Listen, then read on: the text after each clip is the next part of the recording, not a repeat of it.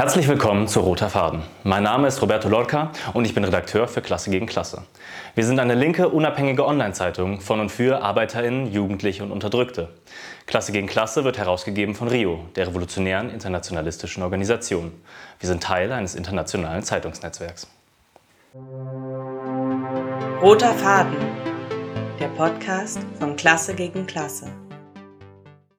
Unser heutiges Thema ist aus Sorge kämpfen, wie ein Gesundheitssystem ohne Profite aussehen könnte. Unsere Referentinnen sind Johanna, Isi und Annika, die alle im Gesundheitssektor tätig sind, sowie Raya Eilers und Bastian Schmidt. Was ist eigentlich das Fallpauschalensystem? Beschäftigte aus dem Gesundheitssektor werden über ihre Erfahrungen in der Krankenhausbewegung sprechen, insbesondere in Berlin. Dabei wird es auch um Organizing sowie das Delegiertensystem gehen und unsere antibürokratische Perspektive. Dieser Vortrag wurde beim Sommercamp von Klasse gegen Klasse im August 2022 aufgenommen. Ja, moin zusammen. Ähm, schön, dass ein paar sich hier zusammengefunden haben zu unserem Workshop zum, zum Gesundheitssystem. Ähm, ich bin Basti, ich bin bei Rio Berlin organisiert. Genau, die grobe Struktur ist, dass wir äh, anfangen mit einem kleinen Erfahrungsaustausch, ähm, was wir so erlebt haben, gerade in den letzten beiden Jahren, Pandemie, ähm, dann wollen wir kurz erklären, wie das Gesundheitssystem funktioniert, wie es finanziert wird, was bedeuten so DRGs, was bedeutet so Personalbemessung. Im dritten Teil kommen wir dann zu, zu den äh, konkreten Kämpfen der letzten Monate, den Krankenhausbewegungen in Berlin und in NRW. Und zum Schluss wollen wir so eine Runde machen, äh, Perspektiven. Wie kämpfen wir dann wirklich für ein Gesundheitssystem im Interesse der Patientinnen, der Beschäftigten, für ein Gesundheitssystem ohne Profite? Genau, dann gebe ich das Mikro an Raya. Wollen wir nicht erst noch alle vorstellen? Ich dachte, wir stellen es einfach so vor jetzt. Also jeder, der redet. Okay. Ähm, ja, ich bin Raya, auch bei Rio Berlin ähm, und ich habe gerade Schule fertig gemacht und werde jetzt wahrscheinlich in den Rettungsdienst gehen. Ähm, so viel zu meiner Vorstellung. Und ich wollte euch, ähm, du kannst zwei Folien weitermachen. Ja, ähm, ich werde euch fragen, zum Einstieg eine kurze Blitzlichtrunde zu machen, besonders an Leute, die vielleicht im Gesundheitssektor arbeiten, wo ihr bei der Arbeit selber halt die Profitorientierung in dem Bereich ähm, ja, gespürt habt, irgendwie kurze Erfahrungen. Vielleicht würde ich so vier, fünf Leute rannehmen, aber bitte haltet euch kurz, also so nur so eine Minute oder so. Falls da irgendwer was zu sagen zu. Ja. Also ich bin die Leonie. Ähm, ich arbeite als Hebamme in München im Krankenhaus und bin auch bei Rio organisiert. Ähm, und also wir spüren super viel ähm, Profitorientierung auch im Kreis und auf der Wochenbettstation.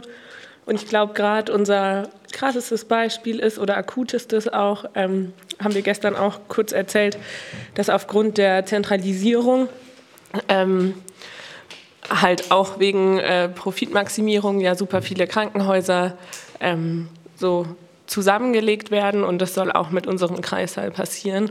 Ähm, genau, deswegen ist das gerade eine echt akute Situation bei uns im Team, wo wir auch viel mit Kolleginnen diskutieren über ein profitorientiertes Gesundheitssystem, ähm, genau, und auch was machen wollen.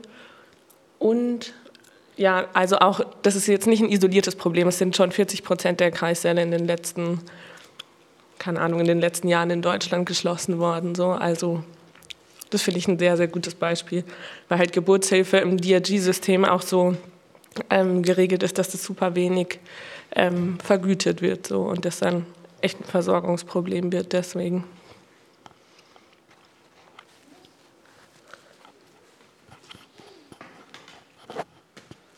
Ja, also bei uns in der Ausbildung, ich denke am meisten, wo man das merkt, ist ähm, bei der Vergütung auch von Auszubildenden. Also es, es gibt ja sehr, einen sehr großen Fachkräftemangel, aber auch schon sehr viele Leute, die ähm, ohne eine Ausbildung in diesem Beruf arbeiten und wegen dem Personalmangel auch so Tätigkeiten übernehmen, die eigentlich sehr ähm, gesundheitsgefährdend sind auch, weil sie nicht die Ausbildung dazu haben.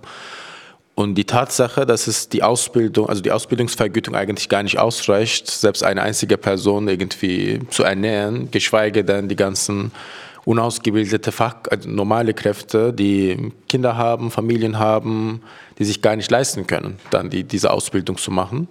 Und das ist, genau, und äh, die Zahlen sind, wären auch nicht astronomisch, denke ich. Das zumindest auf das Mindest, Mindestlohnlinienniveau zu erhöhen oder Pflegemindestlohnniveau zu erhöhen, ähm, damit überhaupt die Leute keine Lohnverluste haben, nur weil sie eine Ausbildung machen wollen und diesen Fachkenntnisse sich aneignen wollen. Ähm, genau, und ich war jetzt in einem Pflege-WG und da war es ganz krass, weil es gab nur eine einzige Pflegekraft für das gesamten Wohnraum und wenn sie im Urlaub ist, es gibt keine Fachkräfte einfach. Dann gibt es nur nicht ausgebildete Kräfte. Jetzt gibt es auch keine Azubis und da wird so alles ein bisschen ja, nach gutem Gewissen gemacht. Aber wenn Notfälle existieren, wenn irgendwas ist, natürlich ist eine sehr große Gefahr, dass Leute auch also schlimmsten Fall mit Tod dann das bezahlen müssen.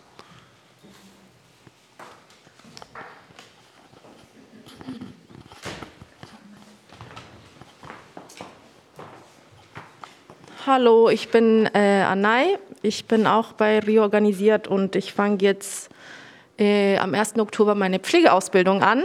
Ähm, genau, und äh, dafür als Vorbereitung habe ich so vor ein paar Monaten ein äh, Pflegebasiskurs gemacht beim DRK, beim Deutschen Roten Kreuz und ich hatte wirklich so eine der krassesten Erfahrungen, wo ich einfach so als Praktikantin sozusagen in einem Pflegeheim mit einer heroinabhängigen Pflegerin gearbeitet habe, die an dem Tag vor meinen Augen einen Zusammenbruch hatte. Und für mich war das eine so der krassesten Situationen.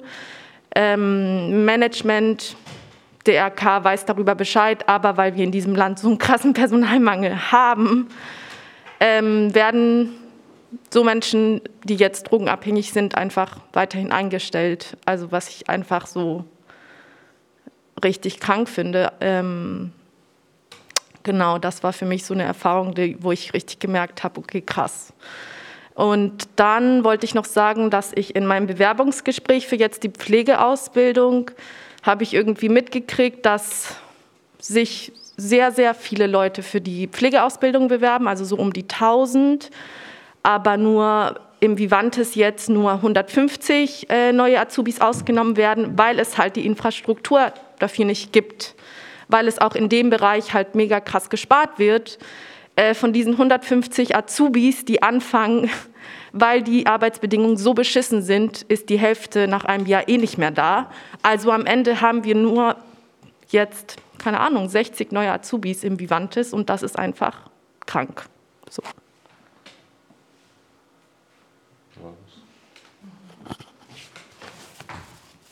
Äh, ja, ich bin der Niklas, bin äh, Krankenpfleger in NRW. Ich äh, arbeite eigentlich ja, seit ja, kurz nach meinem Examen äh, arbeite ich in der Psychiatrie. Ist nochmal so ein bisschen anders, aber da merken wir auch die Profitorientierung.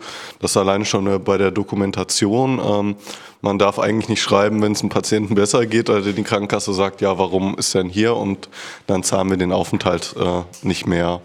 Und ähm, ja, ansonsten kenne ich halt ja, auch ähm, noch aus der somatischen Pflege im normalen Krankenhaus kenne ich das auch noch aus der Ausbildung. Und ich kann mir gar nicht vorstellen, wie schlimm das jetzt ist mit Pandemie geworden ist, ne, dass man wirklich mit zwei Leuten oder so 40 äh, Personen pflegen muss und davon die Hälfte äh, schwerst krank und das wirklich, ähm, ja, also für die äh, schwerkranken Leute, die wirklich dann, denen es dann eher schlechter geht noch im Krankenhaus, ne, durch diese ähm, Profitdruck ne, und DRGs und äh, Personalbemessungen und ähm, ja, also da könnte ich eigentlich so viele Geschichten erzählen, aber äh, da könnte ich mehrere Seiten schreiben. ja.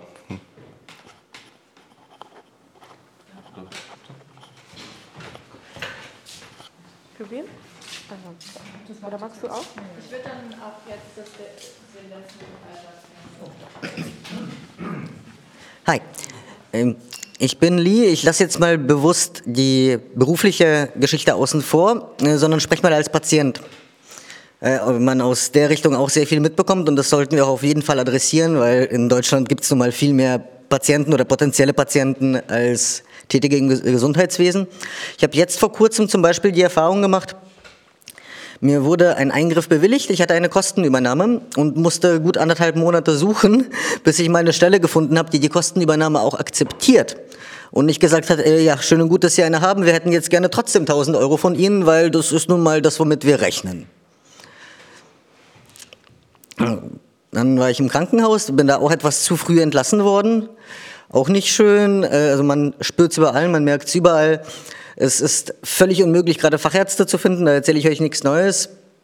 Eine Realität ist, wenn man wirklich äh, akute Beschwerden hat, ich hatte jetzt akute Hautläsionen, man wartet zwei Monate, man hat keine zwei Monate in der Situation. Ein guter Freund von mir läuft äh, gerade auch seit drei Monaten mit äh, offenen Wunden, äh, ne, mit äh, so äh, einer offenen Hautkrankheit, einer Autoimmunkrankheit am Arm herum. Sieht richtig übel aus und äh, wird von der Rettungsstelle immer nur so halbwegs zurechtgeflixt, weil die auch keine Zeit haben. Jo.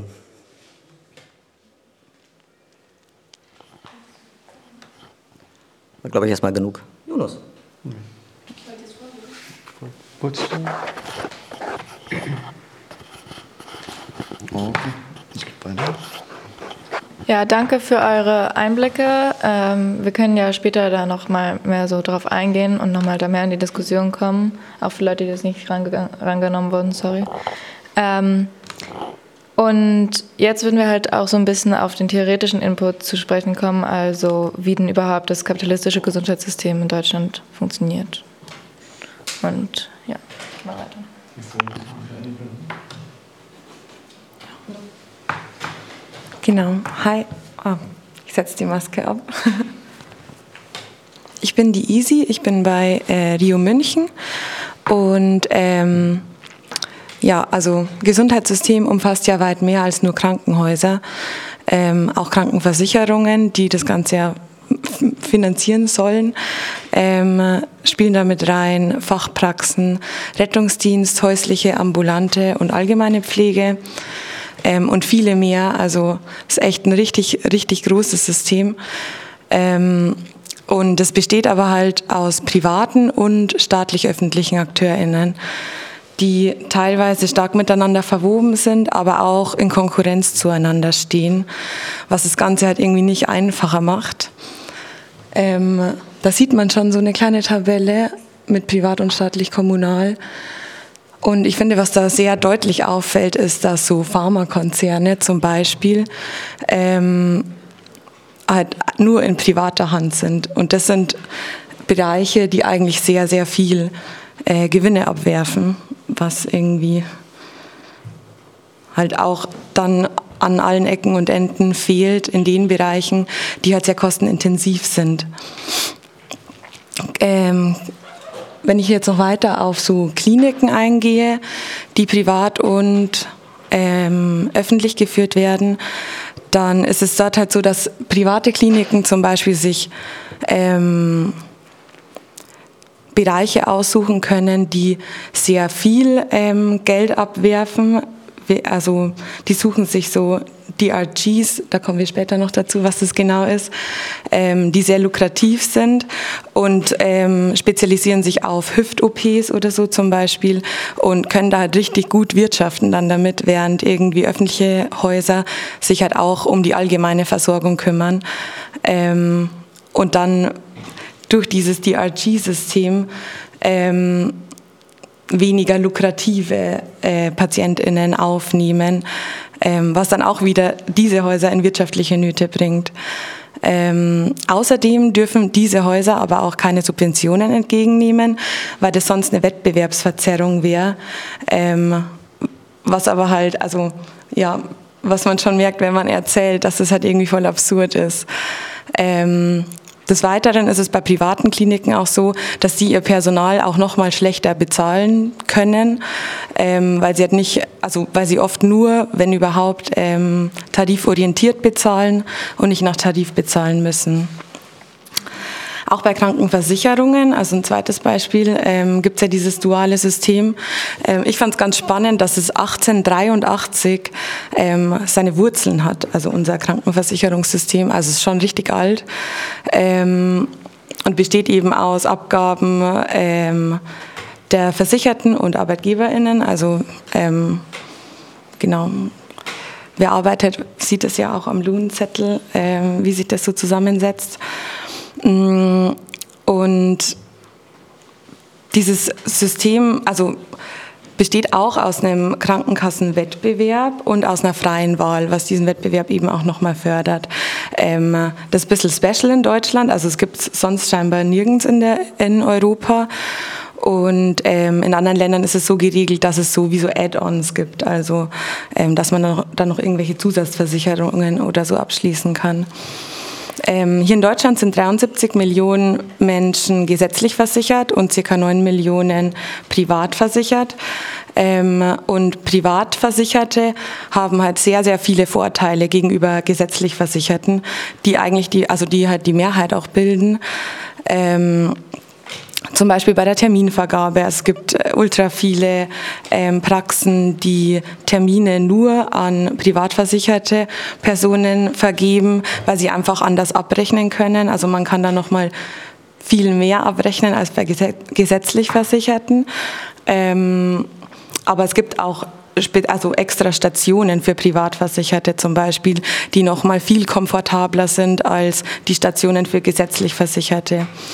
Ähm, und diese Art der Versicherung, die sich ja, also die sich an Einkommen oder Berufsstand eigentlich orientiert, weil man darf ja nur privat versichert sein, wenn man entweder den und den Beruf inne, also ausübt oder wenn man über das und das Einkommen kommt, ähm, führt halt zu einer Klassengesundheit. Also ähm, wir werden nicht alle gleich behandelt in unserem Gesundheitssystem und ähm, unser Einkommen und unser Beruf entscheiden im Endeffekt dann auch über Lebenserwartung und Lebensqualität. Okay, dann mache ich mal weiter ähm, mit dem Beispiel von Pharmakonzernen. Wie bitte? Maxi, nächste Folie. Ah ja. Achso, ich bin übrigens Johanna. Hm. Ähm, Genau, also der Grund, warum ich diese ganzen Zahlen jetzt nennen werde zu so Pharmakonzernen, ist, um so ein bisschen äh, einen Kontrast aufzuzeigen zwischen dieser, ich sag mal, mehr irgendwie, dass man immer so sagt, so, das Gesundheitssystem hat kein Geld, so wir müssen da sparen und das gibt irgendwie ja, nur Gründe zu sparen und überhaupt gar kein, keine Kohle drin. Und genau, ich glaube, wenn man sich die privaten äh, Pharmakonzerne ähm, anschaut, dann sieht man so ein bisschen, dass das halt irgendwie gar nicht der Fall ist. Also so das eine Beispiel ist halt BioNTech. Ähm, das habe ich mir jetzt mal so rausgesucht als so ein mittlerweile sehr bekanntes Unternehmen, die halt an der Börse sind und ähm, richtig krasse Gewinne machen und richtig krasse Dividenden ausschütten. Ähm, so, also 2022 zum Beispiel waren die Dividenden bei 484,2 Millionen Euro. Ähm, was halt einfach Geld ist, was aus dem Gesundheitssystem ausgepresst und an private Leute ausgezahlt wird.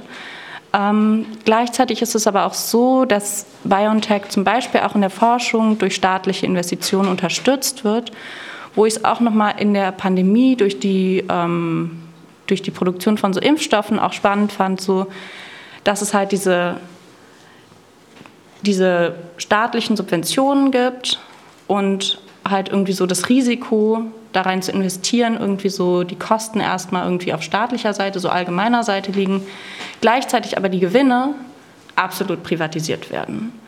Ähm, genau, und ich glaube, das ist so ganz eindrücklich zu sehen, warum das so vielleicht anders zu regeln wäre nach all diesen Erfahrungen, die wir irgendwie gerade gesammelt haben, aber da kommen wir dann später nochmal zu. Ähm, das zweite Beispiel ist ähm, der Konzern oder dieses Konzernnetzwerk Fresenius, was ich auch ganz spannend finde. Ähm, das ist auch ein Unternehmen, das ist so in der Medizintechnik und ja, Medizintechnik und Gesundheitskonzern ist das. Das ist auch ein Unternehmen, was an der Börse ist. Genau, und das teilt sich so in so vier in so vier Bereiche auf, die auch miteinander irgendwo verwoben sind. Also so auf der einen Seite ist Fresenius dafür bekannt, ähm, international so Dialysekliniken zu haben, Dialyseprodukte zu verkaufen und also so Dialysegeräte, Medizin, so alles, was so darum sich dreht. Dann kümmert es sich, also hat es so einen anderen Zweig, der sich um so kritisch und chronisch Kranke kümmert. Und ich glaube, wo wir Fresenius am meisten herkennen, ist diese private Klinikgruppe Fresenius Helios, ähm, was Europas führende private Klinikgruppe ist. Ähm, genau, und gleichzeitig geben sie aber, also ist so ein, der vierte Zweig von Fresenius, ähm, die Beratung von Krankenhäusern und so, ja, so eine Art Management irgendwie. Ähm, dabei überschneidet sich das natürlich auch. Also wenn ich ein Krankenhaus berate und aber gleichzeitig irgendwie eigene Kliniken habe oder eigene Produkte verkaufe, ähm, also so spielt das natürlich irgendwie alles miteinander irgendwie zusammen so. Ähm, von daher vielleicht gar nicht so unschlau. Aber auf jeden Fall macht Fresenius auch übertrieben viel Umsatz und übertrieben viele Gewinne. So 2021 ähm, hat Fresenius einfach so 1867 Millionen Gewinne gemacht und davon auch wiederum eine große Dividende ausgezahlt. Und die ist halt auch seit vielen Jahren steigend. Ja. Eine Dividende ist, also wenn man an der, Aktie, äh, an der Börse ist und Aktien hat, dann kaufen ja Leute diese Aktien und diese AktionärInnen, die pokern ja darauf, dass diese Aktie im Wert steigt. Und zum Beispiel Fresenius Aktien sind jetzt seit 29 Jahren einfach so kontinuierlich gestiegen. Und das bedeutet so, dass die Aktie so immer mehr wert geworden ist und dann schüttest du so jährlich so eine Dividende aus, also quasi diesen Gewinn, den du mit dieser Aktie gemacht hast. Also es ist quasi Geld, was durch Spekulationen dann ausgeschüttet wird und aus dem Konzern quasi rausfließt an diese Eigentümer in dieser Aktien. Genau, aber das ist jetzt auch nichts ähm, Einzigartiges irgendwie bei Fresenius. Also der ganze Pharmamarkt wächst einfach seit Jahren kontinuierlich. Ähm, genau. Und die Pandemie hat ihm halt nochmal einen krassen Aufschwung so gegeben, wie zu erwarten ist. Ähm, nochmal so auch, um so ein bisschen mehr auf vielleicht deutsche Ebene zu kommen. Es ist auch nochmal ein spezieller Fall hier, weil es auch so einfach der drittgrößte Wirtschaftszweig ist. Also es ist jetzt auch nicht irgendwie ein unbedeutendes kleines Ding. Und die Privatwirtschaft steckt halt so in allen Bereichen irgendwie drin. Also was so Isi gerade gesagt hatte mit dieser Verwobenheit von so privat und staatlich.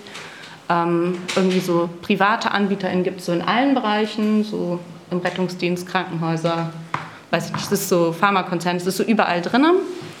Und ähm, genau. Gleichzeitig ähm, ist es auch nochmal interessant zu sehen, dass Okay, ich fasse mich mal ein bisschen kürzer. Ähm, dass die, die Wachstumsraten von so Pharmakonzernen auch deutlich die Wachstumsraten der normalen Wirtschaft übersteigen.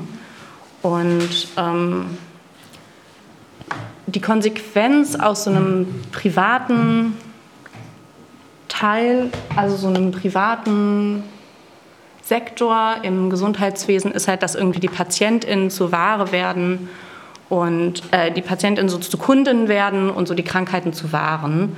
Und ähm, es halt auf einer Konkurrenz auf dem Markt führt. Also so Krankenhäuser konkurrieren miteinander, Pharmakonzerne konkurrieren miteinander.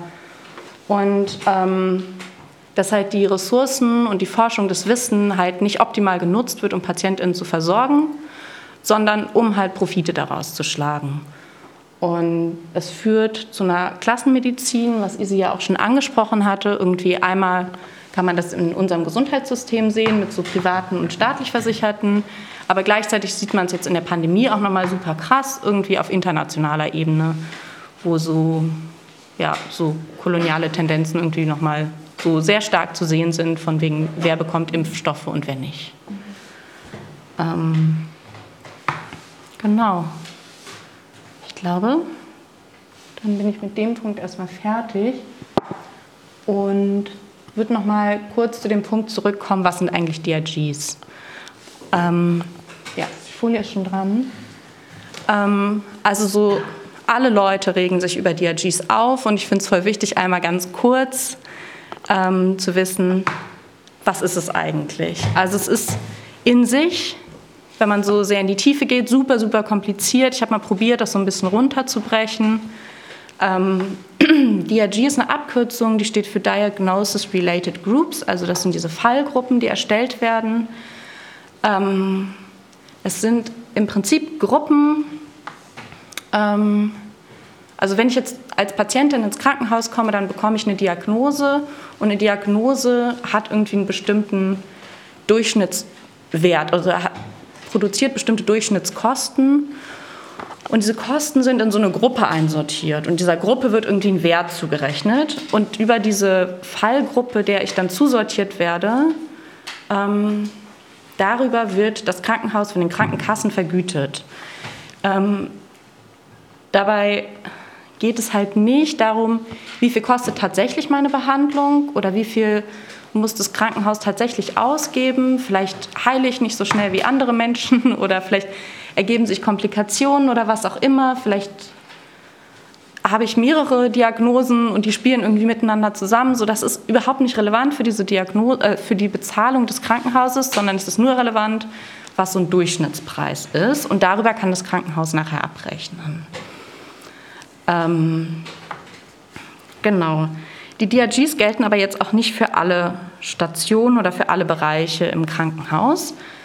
Ähm, Genau, also so seit 2020 gilt sie nicht mehr für die Pflege am Bett. Die wird seitdem äh, anders finanziert. Die Psychiatrie und Ambulanzen sind da auch so ein bisschen mit rausgenommen und ähm, genau, werden sehr kompliziert auch nochmal anders irgendwie finanziert.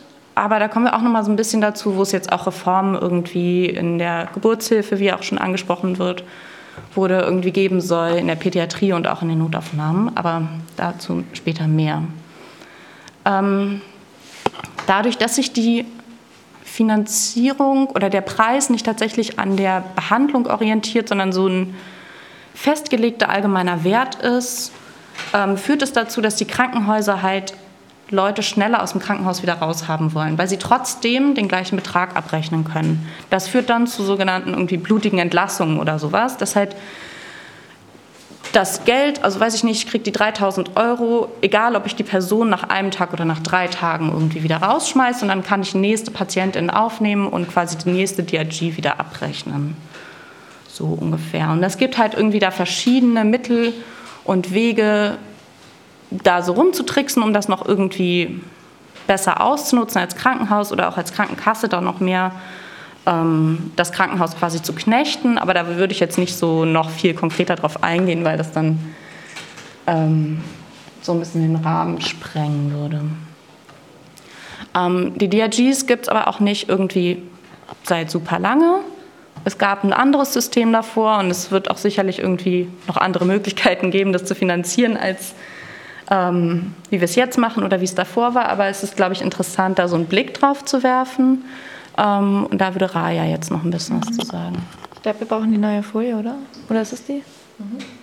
Danke. Ähm, ja, dann ist es eigentlich relativ interessant, in was für einem gesellschaftlichen Kontext auch äh, DRGs eingeführt wurden. So. Ähm, dann einmal hatten wir so, also im Jahr 1972 wurde dieses andere Prinzip, was eben vorher gab, eingeführt, das Selbstkostendeckungsprinzip unter Willy Brandt, halt SPD, einer scheinbar sozialeren äh, Regierung. Und ähm, damals war es eben so, dass wenn ein Krankenhaus irgendwie Überschüsse hatte, wurden die im nächsten Jahr halt abgezogen. Und hat es Verluste, dann wurde es nachfinanziert. Ähm, und für jeden Patienten gab es sozusagen tagesgleiche Pflegesätze. Ähm, und außerdem waren eben die Gewinne von Krankenhäusern, die mussten den Kassen offen sein. Also ähm, die waren nicht einfach nur verschlossen hinter also, äh, Geschäftsbüchern. Ähm, und das wurde eben sehr hart kritisiert von Seiten irgendwie ähm, ja, liberaler ähm, oder neoliberaler Politiker, von wegen, das wäre eine Kostenexplosion und äh, würde eine Selbstbedienungsmentalität bei den Krankenhäusern etablieren. Ähm, und ich finde, dass dieses Selbstkostendeckungsprinzip, das äh, sollten wir auch kritisieren, denn es war auch damals halt nicht ähm, ja, also das Krankensystem war damals auch nicht druckfrei irgendwie wirtschaftlich zu sein. Also trotzdem war es halt eine, kapitalistische Profitlogik und nicht bedarfsorientiert. Also teilweise kam es dann halt auch dazu, dass äh, Leute länger auf den Betten liegen mussten, weil sich das dann eben lohnte. Und das ist ja auch totaler Quatsch, wenn man dann sozusagen halb am Bett gefesselt ist, einfach weil das sich dann rentiert. Ähm, solange es halt immer noch auf Profiten basierte. Ähm, ja, dann im Zuge der nächsten Jahrzehnte ähm, ja auch so eine kleine internationalistische Einordnung dazu ähm, begann sich der Neoliberalismus so ein bisschen auszubreiten äh, in Europa und den USA ähm, unter Reagan und Thatcher in Großbritannien und den USA und ja brachen äh, viel auch die Kraft der Gewerkschaften, sodass dann auch die schwarz-gelbe Koalition unter Kohl ähm, die also so Fallpauschalen wie ein DRG-System schon 1990 forderte und auch testete, ob es auf Deutschland übertragbar wäre. Dafür gab es damals diesen sogenannten Sachverständigenrat für die konzertierte Aktion im Gesundheitssystem. Ähm, die Argumente waren eben, dass es kostengünstig ist und dass es eben keine Verschwendung von Steuergeldern ist. Ähm, Im Zuge dessen, also da wurde das ähm, DRG-System noch nicht eingeführt, das konnte sich noch nicht äh, durchsetzen in den 90ern und 80ern. Ähm, aber nach und nach wurden eben, wurde eben das Selbstkostendeckungsprinzip aufgeweicht ähm, durch verschiedene äh, kleine halt Reformen wie pauschale Vergütung bestimmter Leistungen. Ähm, dann kam eben die Wiedervereinigung 1989 und damit ging dann eine Welle von Krankenhausprivatisierung einher. Ähm, auch halt ähm, in der ehemaligen DDR wurden viele Krankenhäuser dann halt gleich privatisiert, die vorher staatlich waren. Und auch äh, unter der rot-grünen Regierung in den 2000ern wurde dann das DRG-System eingeführt. Ähm, und Dadurch hat sich die Verweildauer in den Krankenhäusern von den 90ern bis heute um, also um circa die Hälfte verringert. Ähm, und das spiegelt eben dieses ähm, Prinzip äh, von wegen Geld nach Leistung, also ähm, dass es eben wichtiger ist, Profit äh, rauszuziehen aus dem Gesundheitssystem, als halt Leute zu versorgen. Ähm, ja, außerdem ging damit eine systematische Unterfinanzierung einher und zahlreiche kleine Einrichtungen wurden geschlossen, besonders im ländlichen Raum, äh, Raum, worauf ihr ja auch eingegangen seid mit den Kreissälen. Ähm, und jetzt wollten wir so ein bisschen fragen, ob ihr, also wir haben jetzt nicht so viel Expertise im beruflichen Re Bereich mit dem DRG-System, ob ihr da vielleicht Eindrücke auch sagen könnt, ähm, die ihr mit dem DRG-System gemacht habt. Ja, oder vielleicht auch mal Rückfragen, ja, Rückfragen. Nachfragen.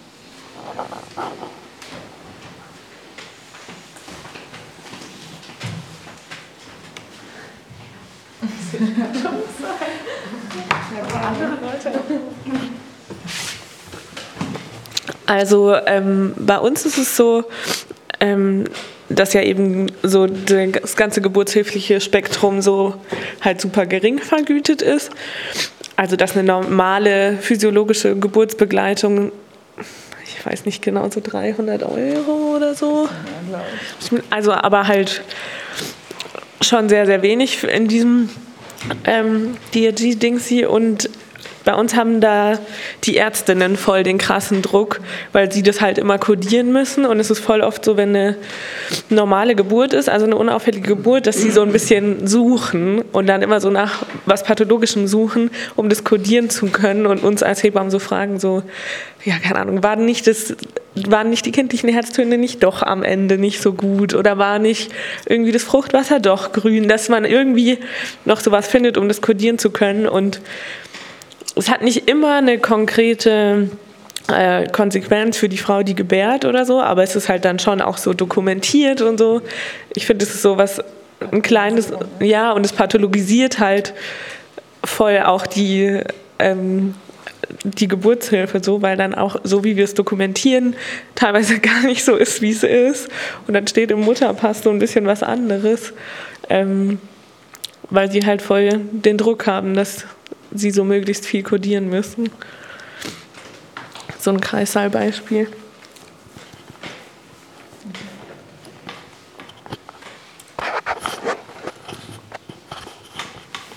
Äh, ja, hi, ich bin Lena. Ich bin auch Gesundheits- und Krankenpflegerin und ich habe bis letztes Jahr noch auf einer ähm, orthopädischen Unfallchirurgie gearbeitet und da fand ich es halt richtig krass, dass während ähm, eigentlich total Lockdown war, also als es alles losging mit der Pandemie, trotzdem weiterhin nonstop super viele Leute, ähm, also auch geplante Eingriffe halt gemacht wurden. Also und wir immer unterbesetzt waren. Und ähm, obwohl ganz, wir ganz viel ähm, auch ähm, halt Personalausfall hatten aufgrund von Corona und auch natürlich es auch unsicher war eigentlich für die Patientinnen und Patienten dann trotzdem überall halt noch total überfüllte Patientenzimmer zu haben und so, ähm, haben die ja trotzdem einfach weitergemacht die ganze Zeit, um weiter zu wirtschaften und so. Und da wurde halt gar nicht irgendwie das in irgendeiner Weise beschränkt obwohl man da auch noch gar nicht absehen konnte, gerade zu Beginn des Lock der Lockdown-Phase, so wie sich das überhaupt alles weiterentwickelt und wie gefährlich oder nicht gefährlich das jetzt für die Patientin und auch für das Personal sein kann.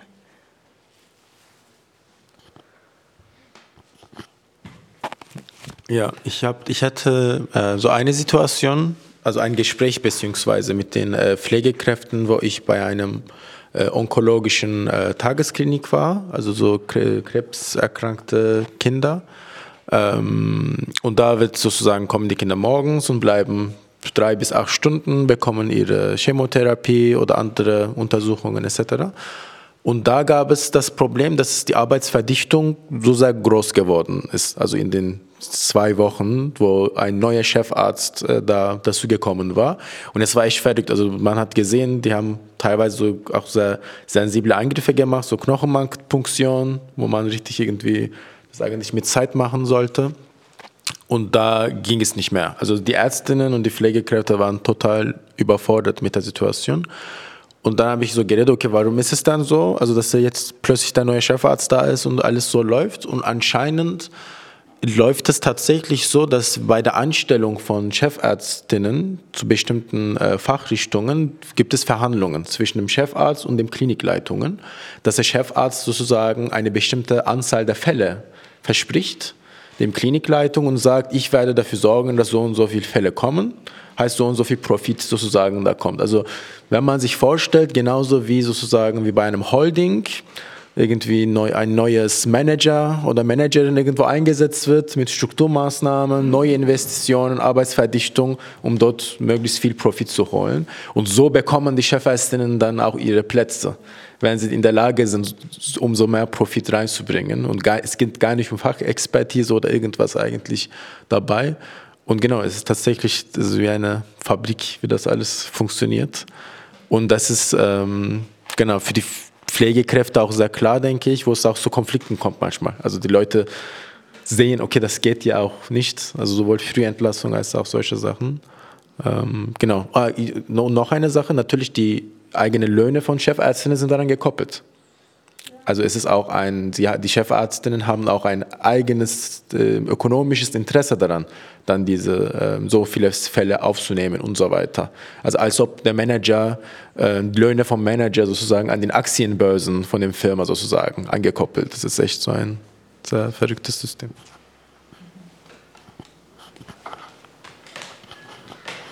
Ja.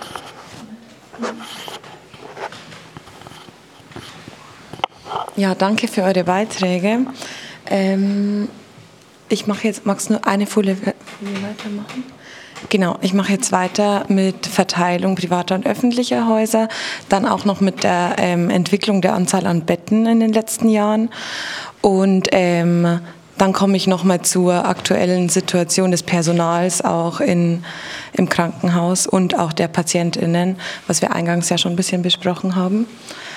Ähm, Genau, grundsätzlich kann man nicht nur private Krankenhäuser, ähm, öffentliche ähm, und also private und öffentliche Ein Krankenhäuser unterscheiden, sondern es gibt auch noch frei gemeinnützige Einrichtungen. Das ist so, das sind dann Kirchen zum Beispiel ähm, die EigentümerInnen oder auch äh, so Wohltätigkeitsorganisationen wie das DRK oder BRK oder sowas. Ähm, ja, ich finde, an der Grafik kann man das richtig gut sehen, dass so die Anzahl der Einrichtungen in den ähm, letzten 30 Jahren stark gesunken ist. Ähm, und zwar um 15 Prozent. Ähm, weil halt immer mehr Gemeinden oder Bundesländer ihre Einrichtungen veräußern an, ähm, an private Unternehmen zum Beispiel, weil sie halt nicht mehr rentabel waren. Ähm, und dadurch auch, einen Moment. Ah, genau, stopp, ich habe es falsch gesagt, Entschuldigung. Ähm, 15 Prozent an ähm, den öffentlichen Einrichtungen ist also zurückgegangen. Die Verteilung quasi zwischen privatwirtschaftlichen, freigemeinnützigen und öffentlichen Einrichtungen. Weil eben, wie ich gerade schon gesagt habe, ähm, viele Gemeinden und Bundesländer ihre Einrichtungen an Private dann veräußern, weil die nicht mehr rentabel sind. Und äh, deren Anteil, also der Anteil privatwirtschaftlicher Einrichtungen, hat sich in den letzten 30 Jahren halt mehr als verdoppelt. Ähm, darunter, also unter diesen Einrichtungen sind vor allem äh, Asklepios, Rhönkliniken und wie du vorhin schon gesagt hast, so Fresenius, Helios, die sind da sehr führend. Ähm, trotz der abnehmenden Anzahl ähm, in dieser Verteilung an äh, öffentlichen Einrichtungen haben diese trotzdem immer noch die meisten Betten, weil ähm, unter öffentlichen Einrichtungen eben auch Unikliniken und so weiter sind. Also ähm, 2020 waren circa 48 Prozent öffentlich, circa 20 Prozent privat, der Rest gemeinnützig. Ähm, Genau, also es ist schon noch die Mehrzahl der Betten in öffentlicher Hand sozusagen, aber ähm, die privaten Einrichtungen nehmen halt eigentlich immer mehr zu. Es wird immer mehr privatisiert. Ähm, die untere Grafik zeigt auch nochmal äh, die Entwicklung der Betten insgesamt. Oder ich sage erst noch was zur Entwicklung der Krankenhäuser. Ähm, also 2020 gab es in Deutschland 1900 Krankenhäuser ähm, gegenüber 1992 ähm, wurden 478 Einrichtungen geschlossen in diesem Zeitraum dazwischen, weil Stilllegungen waren oder aber auch so Zusammenschlüsse kleinerer Kliniken. Mm, auch die Anzahl der Betten insgesamt ist rückläufig, das ist jetzt die untere Grafik. Ähm, und es waren in den in 20 Jahren fast 100.000 Betten weniger. Also es ist schon richtig, richtig viel. Ähm, währenddessen ist es halt auch so, dass der Bedarf aber eigentlich steigt, also immer mehr PatientInnen in Krankenhäusern sind. Ähm, was halt dann dazu führt, dass einfach die Verweildauer eben reduziert wird.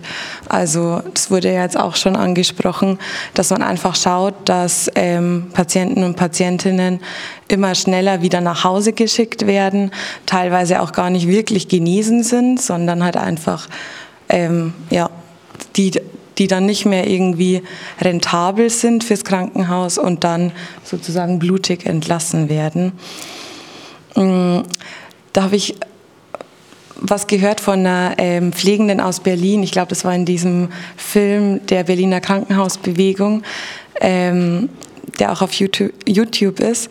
Äh, und die hat gesagt, so, also es ist nämlich so, dass äh, Krankenhäuser nur Geld für ihre Betten bekommen, die sie bereitstellen, wenn die belegt sind, diese Betten. Und sie hat gesagt, es ist so, als würde die Feuerwehr äh, nur Geld bekommen, wenn sie Feuer löscht, das irgendwo brennt. So. Also es ist völlig absurd eigentlich, dass man, ähm, dass es, dass man nur Geld bekommt für, für den Platz, der zur Verfügung steht. Aber man braucht ja eigentlich auch ein bisschen Puffer, weil man weiß ja nie, wie viele Patienten und Patientinnen irgendwie noch kommen, weil irgendwelche Unfälle passieren oder so. Ja, genau. Also so im Großen und Ganzen kann man jetzt auch nicht sagen, dass eine kürzere Verweildauer ähm, an sich schlecht ist. Also wir haben ja auch schon gehört, dass teilweise Patienten und Patientinnen dann länger irgendwie in Krankenhäusern behalten wurden. Ähm, das Problem insgesamt ist halt, dass sich die Verweildauer nicht an medizinische Indikationen koppelt, sondern halt einfach eine wirtschaftliche Dimension haben. Und das ist das, was wir ähm, kritisieren oder was halt einfach nicht geht. Genau, dann kannst du eins weitermachen. Ah ja, du kannst noch eins weitermachen. Ähm, genau, da, also daraus resultiert hat eben die aktuelle Situation in den Krankenhäusern. Ähm, grundsätzlich muss man ja sagen, dass so äh, die öffentliche Gesundheitsversorgung eine Grundlage zur Versorgung der Gesellschaft ist. Also es ist mega wichtig für uns alle, dass wir gut versorgt werden, wenn wir Unfälle haben oder erkranken. Ähm, da brauchen wir alle dann auch eine professionelle Versorgung. Und man ist diesem System ja auch völlig ausgeliefert, weil das ja so eine große, Pers äh, wie sagt man, Profession, also, nee, Expertise, genau das war das Wort, ähm, so eine große Expertise hat, die man sich, also man kann sich nicht einfach jetzt alleine daheim gesund pflegen, weil man einfach keine Ahnung hat, was man hat. So. Ähm, Oft wird auch gesagt, dass in Deutschland die Situation ja eigentlich ganz gut ist, also dass uns ja ganz gut geht. In anderen Ländern ist es noch viel schlimmer als hier mit der Gesundheitsversorgung. Ähm, dazu muss man aber auch sagen, dass nicht alle Menschen den gleichen Zugang zu medizinischer Versorgung haben. Also wie anfangs auch schon erzählt, so mit ähm, dem Unterschied zwischen privaten und gesetzlich Versicherten. Ähm, und außerdem das Potenzial unseres Gesundheitssystems eigentlich viel, viel größer ist. Also die Ausbildungen sind so gut, wir alle könnten so, so viel mehr, ähm, als wir dann tatsächlich im, im Arbeitsalltag umsetzen können, weil wir unterbesetzt arbeiten und immer diesem Zeitdruck ausgeliefert sind. Eine gute und gerechte Gesundheitsversorgung ist aber notwendig, um auch also bedürfnisorientiert zu arbeiten und Menschen wirklich wieder gesund zu machen oder denen halt überhaupt zu helfen. Ähm, magst du eins weitermachen? Genau. Ähm, diese Auswirkungen der Einsparungen oder dieser wirtschaftlichen Priorisierung sieht man vor allem sehr stark auch am daran, wie mit Personal umgegangen wird. Krankenhäuser sind sehr, sehr personalintensive Orte. Also ungefähr 1,3 Millionen Personen sind hier in Deutschland insgesamt an Krankenhäusern beschäftigt. Ähm, dementsprechend machen die eben auch einen großen Teil der Gesamtkosten der Einrichtungen aus. Durch Einsparungen ähm, wird Personal dann eben verringert und auch schlechter bezahlt. Ähm, hast du ja auch schon mit der Ausbildung zum Beispiel gesagt. Ähm, genau, es ist dann eben so, dass einzelne Personen äh, oder eben, wenn man Beispiel Pflegekräfte nimmt, für viel mehr Patientinnen verantwortlich sind, als sie eigentlich gut versorgen können. Ähm, das führt dann auch dazu, dass man immer das Gefühl hat, eigentlich zu wenig zu machen und nur so ein bisschen so das Schlimmste abzuwenden ähm, und mega unzufrieden ist auch mit der Arbeit, die man da verrichtet. Also ich habe schon so oft gehört, dass ähm, Pflegende heimgehen und sich so denken, oh Mann, fuck, ich war bei der Person nicht, bei der nicht. Da wollte ich eigentlich noch mal reinschauen in das Zimmer. Ähm, und es führt halt zu einer richtig großen Frustration. Ähm, außerdem ist es so, dass ja viel Personal fehlt und im Krankheitsfall es auch keinen Puffer gibt oder so. Sprich, das Personal, das eh schon viel arbeitet, muss für erkrankte Kolleginnen auch wieder einspringen. Also arbeitet man eigentlich, wenn man jetzt 100 Prozent angestellt ist, oft auch irgendwie 110, 120 Prozent. Ähm, genau, das führt zu noch mehr Belastung.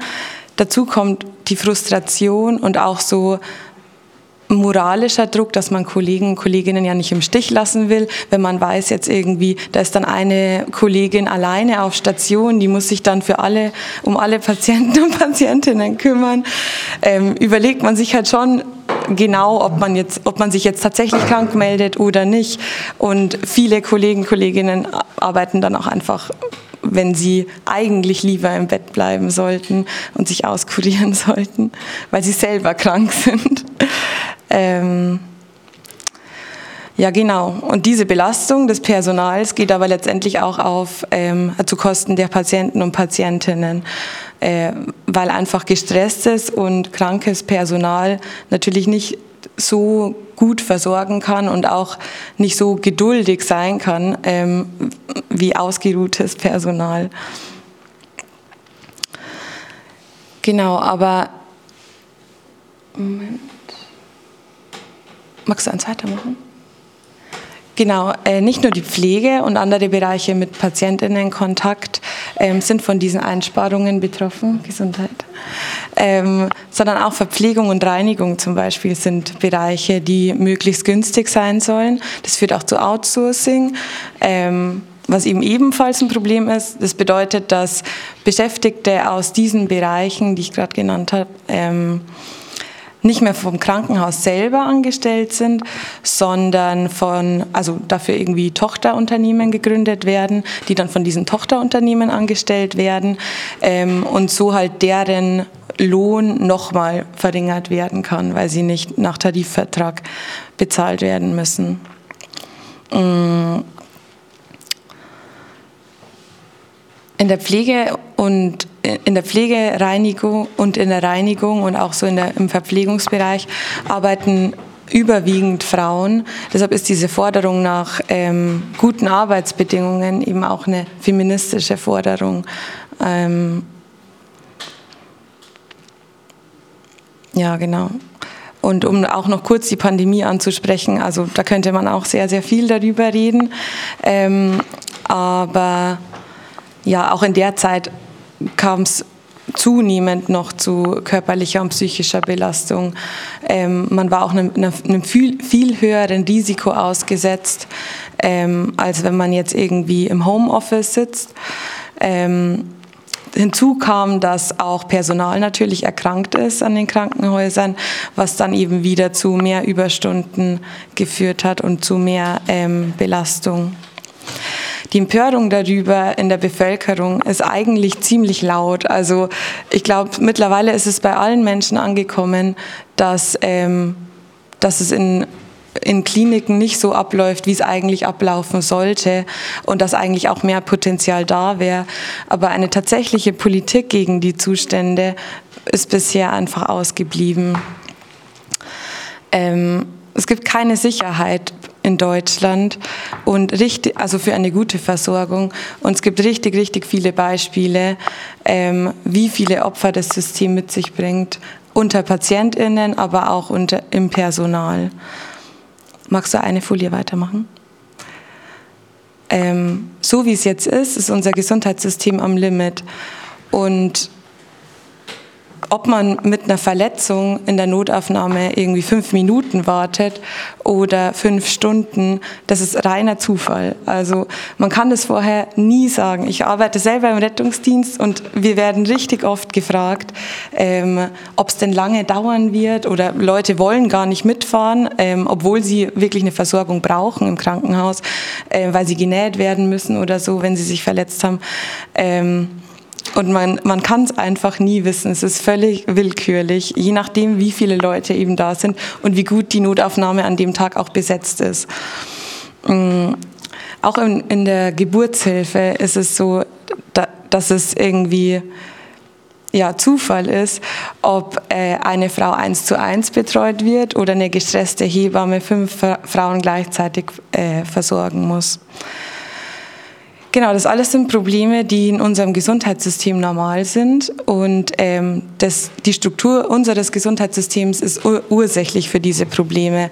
Umgekehrt ist es aber auch so, dass dieses System nur so funktionieren kann, weil es ja eben an Wirtschaftlichkeit gekoppelt ist. Also ähm, es muss so funktionieren. Wir alle müssen quasi so gestresst sein, damit diese Krankenhäuser irgendwie überleben können, so, weil sie ja wirtschaftlich sein müssen. Ähm, ja, eine Veränderung ist eben dringend nötig und eigentlich hätte es auch schon längst passieren müssen. Und was da jetzt noch so ähm, von Regierungsseite auch geplant wird und wie wir das bewerten, dazu sagt Johanna jetzt noch was. Okay, ich glaube, dadurch, dass es jetzt alles recht lang geworden ist, würde ich mich mal probieren, ein bisschen kurz zu halten.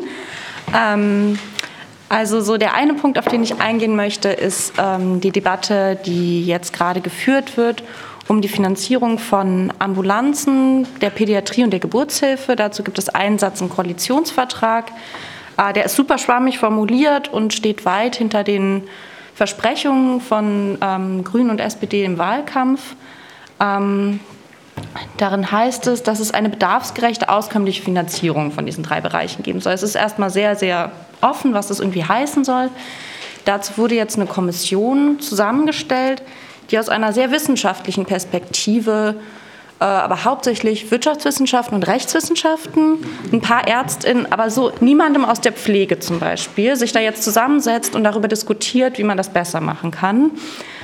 Ähm, also ich weiß zum Beispiel von so Leuten aus Notaufnahmen, dass die mit dieser oder mit Leuten aus dieser Kommission geredet haben und total fassungslos darüber waren, wie wenig sie darüber wissen, wie das Gesundheitssystem funktioniert. Also sie sind so krass eigentlich darauf angewiesen, diese Expertise von den Leuten zu haben, die dort arbeiten. Aber da sitzen nur so Professor Doktors drin, die so keine Ahnung davon haben, wie es ist, dort zu arbeiten und was genau die konkreten Probleme sind. Ähm, es ist jetzt irgendwie noch nicht viel rausgekommen bei dieser Kommission. Was auf jeden Fall irgendwie klar ist, ist, dass sie dieses DRG-System nicht angreifen werden. Also es gab so Warnungen davor, ähm, diese drei Bereiche, Pädiatrie, Geburtshilfe und Notaufnahmen, nicht aus dem DRG-System rauszunehmen, wie mit der Pflege am Bett, weil das zu Reibereien zwischen Krankenhäusern und Krankenkassen geführt hat.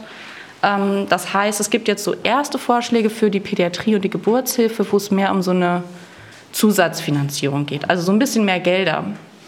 Ähm, und genau, für die Notaufnahmen oder so ist halt noch gar nichts zu hören. Ähm, we'll see, aber ich glaube, es ist nicht zu erwarten, dass da jetzt irgendwie eine große, ein großer Sprung gemacht wird, um eben diese systemische Grundlage zu ändern. Das sind die drei unprofitabelsten Bereiche im Krankenhaus. Deswegen ist jetzt irgendwie so allen klar geworden, da muss sich was ändern. Das ist so sehr konkret wieder so PatientInnen gefährdet werden. Aber wir sehen halt, dass so das systematische Problem nicht angegriffen wird und dass da auch keine Expertise wirklich aus den Betrieben da ist. So. Ähm, und ich glaube, das macht es so sehr klar, dass da irgendwie auch in Zukunft von dieser Kommission oder den Regierungen so erstmal nichts zu erwarten ist, sondern wirklich die Selbstorganisierung oder die Expertise eben aus den Bereichen selbst so sehr, sehr wichtig ist, um die grundlegenden Probleme zu beheben. Dann noch ein Punkt, ähm, was jetzt auch gerade daran anschließt, was neu eingeführt wurde, ähm, also einen Beschluss gab vom Gesundheitsministerium, es einzuführen, und zwar PPR 2.0. Ja, ähm, und zwar, das ist eine neue Pflegepersonalregelung 2.0, weil die alte 1996 außer Kraft trat. Und sie wurde halt mit von Verdi erarbeitet. Also ist ein Ergebnis von Kämpfen, in denen Verdi eine Rolle gespielt hat im Krankenhaus. Und ähm, was das genau bedeutet, ähm, ja, also das bedeutet ungefähr, dass ähm, ein Patientin ähm, eine bestimmte Anzahl von Pflegeminuten ähm, ja, festgelegt bekommt ähm, und dass es auch ein Mindestanz eine Mindestanzahl von Personal an, an den einzelnen Stationen geben muss. Also sozusagen eine Festschreibung, um Personalmangel entgegenzutreten. Ähm, aber das bedeutet halt immer noch, dass es festgeschrieben ist auf dem Papier und es ist unklar, wie es sanktioniert wird, wenn Krankenhäuser sich nicht daran halten. Ähm, also wie es äh, umgesetzt wird, dass Krankenhäuser sich daran halten. Ähm, und also es ist unklar, was dann passiert, wenn sie sich nicht daran halten. Und außerdem ändert es nichts am DRG-System, ähm, an den schlechten Bezahlungen. Und es ist eher, also es stellt eher eine Gefahr dar, dass ähm, sich mit dieser Reform eben Bewegungen im Krankenhaus äh, begnügen. Und deswegen wollten wir das auch unbedingt noch kurz vorstellen, weil ähm, das eben mit von Verdi erarbeitet wurde, wie gesagt aber wir uns halt damit nicht zufrieden geben müssen und es halt eher so ein ja, Element ist, um Bewegung stillzuhalten, potenziell. Ähm, und gleich gehen wir dann auch noch mehr auf Bewegung ein.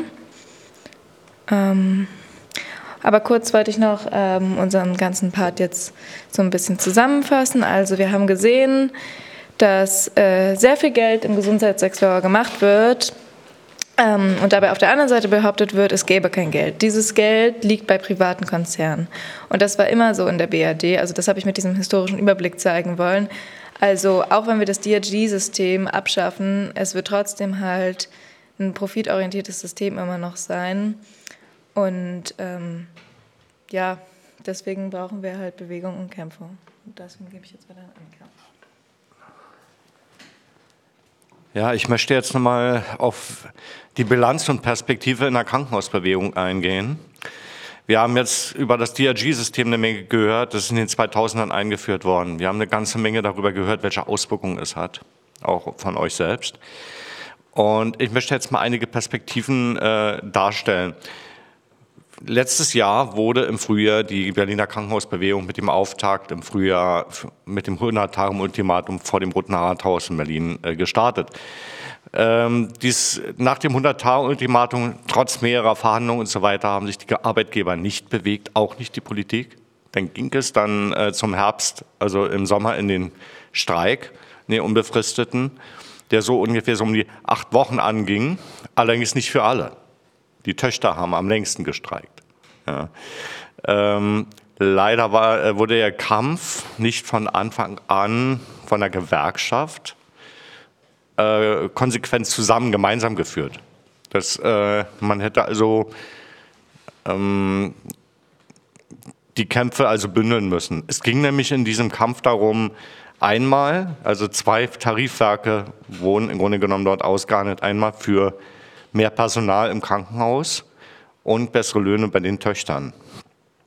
Man hat das, daraus geht aber auch schon hervor, dass es zwei getrennte Kämpfe sind, die man symbolisch zusammengeführt hat, die aber zwei getrennte Bedeutungen haben und am Ende nach den Kämpfen, also äh, als die Mütter praktisch ihre Abschlüsse hatten, ihre, ähm, also ihre Eckpunktepapiere unterschrieben hatten, aus dem Streik raus waren und die Töchter noch zwei Wochen länger gestreikt haben, also zum Winter hin.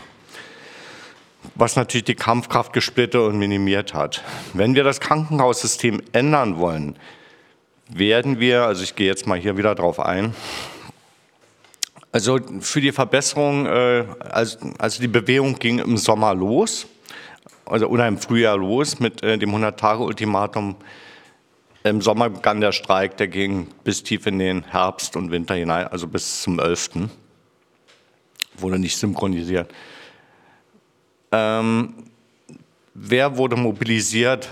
Wer war betroffen? Also zum einen, das ist bestimmt auch schon den einen oder anderen bekannt, wurde vorhin noch mal erwähnt, äh, wurden eigens, um Personalkosten zu sparen, auch Tochterfirmen für die Dienste, für ähm, technische Dienste, oder zum Beispiel die Physiotherapeuten und so weiter ausgelagert, ausgegründet in Tochterunternehmen, um die Lohnstrukturen TVD zu unterlaufen, ja, also um Kosten zu sparen.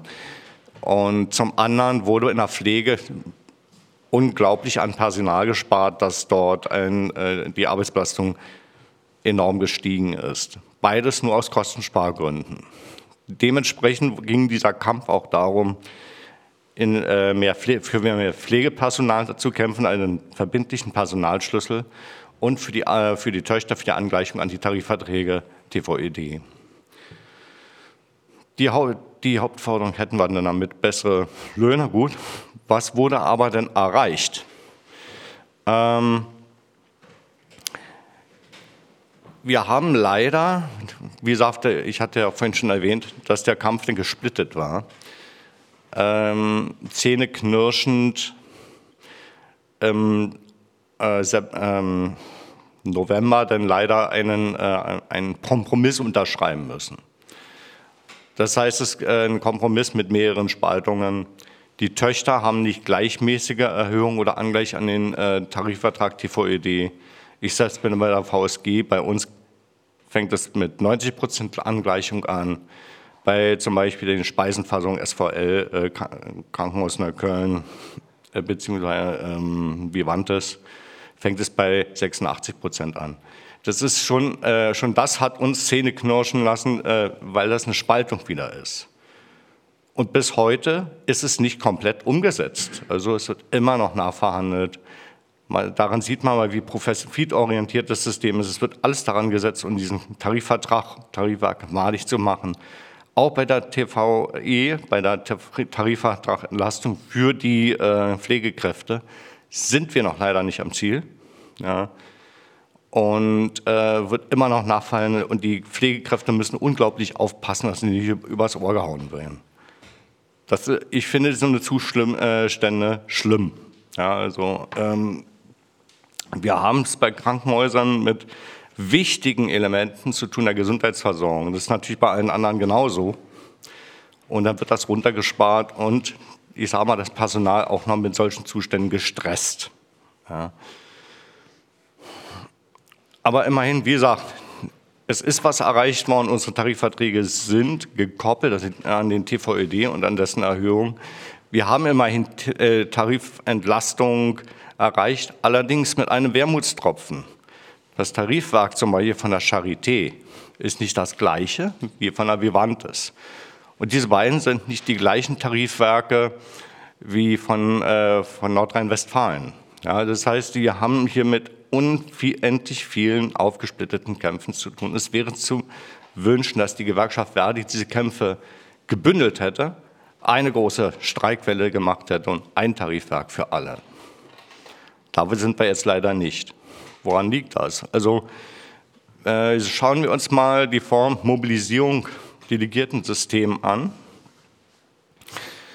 Äh, sowohl in Nordrhein-Westfalen, soweit ich weiß, als auch in Berlin wurde mit dem sogenannten Organizing gearbeitet. Das heißt also, man hatte eine externe Organizing-Firma mit rangeholt, um in die Betriebe hinein zu intervenieren und dort Personal also in die gewerkschaftlichen Strukturen zu holen. Und zum Beispiel, ich muss das mal ein bisschen mit ablesen, äh,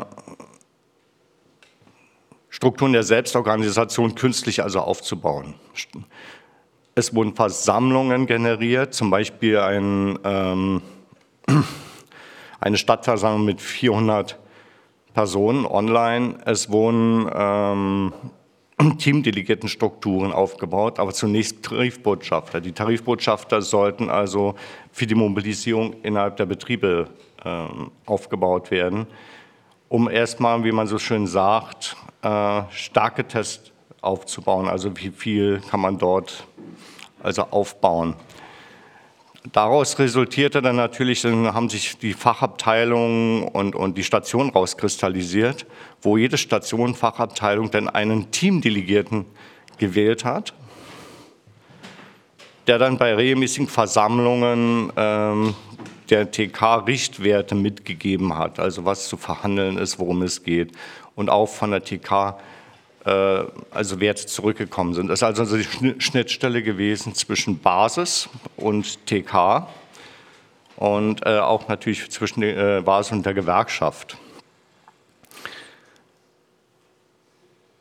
Neben den öffentlichen Aktionen während dieser Zeit, der ganzen Kampfzeit, gab es natürlich auch ja, Stadtversammlungen hatten wir schon. Ja, ich bin ein bisschen durcheinander gekommen, sorry. ja. Wie gesagt, machen wir einfach mal weiter, ähm, ob einige von euch schon im Kampf waren. Also ich möchte mal kurz einfach mal, es sind ja Krankenhausmitarbeiter hier und würde mal gerne fragen, ob jemand mit diesem teamdelegierten System in Berührung gekommen ist, Erfahrung hatte oder mit Krankenhauskämpfen.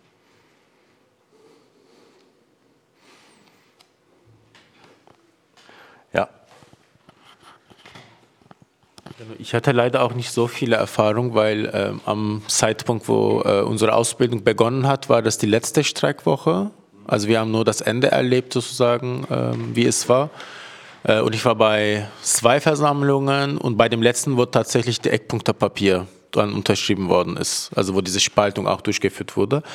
Und in meinem Einblick, also es ist schon, muss man schon sagen, es ist strukturell eine bessere Grundlage für die Streikdemokratie, dass diese Teamdelegiertenstrukturen existiert. Das ist schon ein, man merkt es, dass es ähm, auch in anderen Streikbewegungen, wo wir waren, dass die Basis viel mehr aktiver ist und schon eine gewisse, zumindest größeren Druck auf die Tarifkommission gibt, sozusagen ihre Entscheidungen an die Basis zu richten. Ähm, was wir aber beobachten konnten, dass das die, also die Bürokratie ist natürlich auch da. Ne? Die Landesleitung kommt auch da drin. Die Verhandlungsführungen werden von Hauptamtlichen äh, übernommen. Und ähm, ich denke, die, das Problem war auch, dass die Tarifkommissionsmitglieder die Konflikte, die dann mit dem Hauptamtlichen ähm, irgendwie vertreten waren, nicht eben in diese Streikversammlungen ausgetragen sind. Also es gab keine Situation, wo dann tatsächlich vor den Beschäftigten klar wurde, okay, jetzt dieser Abschluss, der frühzeitig ein bisschen durchgedrückt wurde, sowohl bei den Töchtern als auch bei der Pflege, war, wurde auch vom Hauptamt sozusagen ein bisschen aufgedrückt. Also ich habe Berichte gehört von äh, Töchterbeschäftigten, dass da der Hauptamt sehr viel Druck gemacht hat auch, dass die, der im Abschluss so angenommen wurde.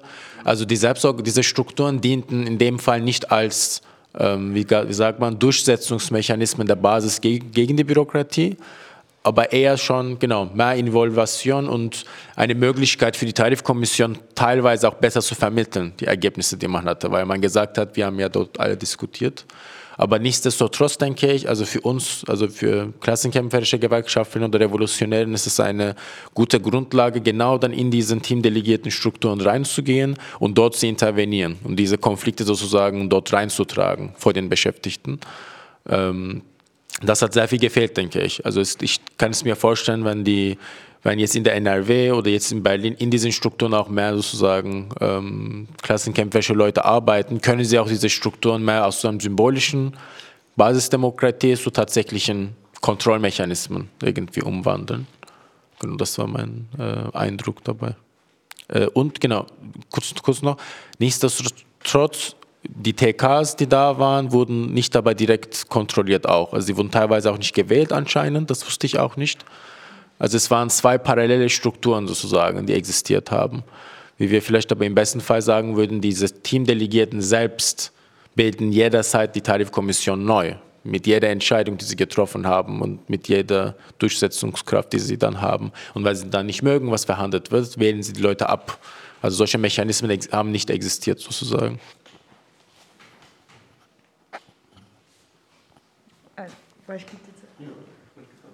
Okay, also ich, äh, nee, ich, also ich wollte, äh, also ein bisschen aus äh, München, wo noch nicht Krankenhausbewegung und so angekommen ist ähm, und wo auch jetzt wir an Krankenhäusern sind mit einem relativ niedrigen äh, gewerkschaftlichen Organisierungsgrad und bisher auch nur so normale Warnstreiks miterlebt haben, denke ich einfach so, ist das eine super wichtige äh, Struktur und es ist total äh, richtig, also total essentiell, solche Erfahrungen auch zu versuchen, in die Häuser reinzutragen und Leute ähm, direkt auch zu sagen, es gibt da Möglichkeiten, weil Krankenhäuser einfach auch, ähm, also weil die Belegschaft, weil es halt einen krassen Pessimismus in den meisten Krankenhäusern gibt und ein, also eine halt, ja, also wie überall, wenn der Druck super hoch ist, du machst es mit dir selber aus oder äh, beschwerst dich halt super viel äh, in deinem Team, aber es gibt eine halt, also zumindest jetzt bei uns auch wenig gewerkschaftliche Erfahrungen, auch eine Skepsis ähm,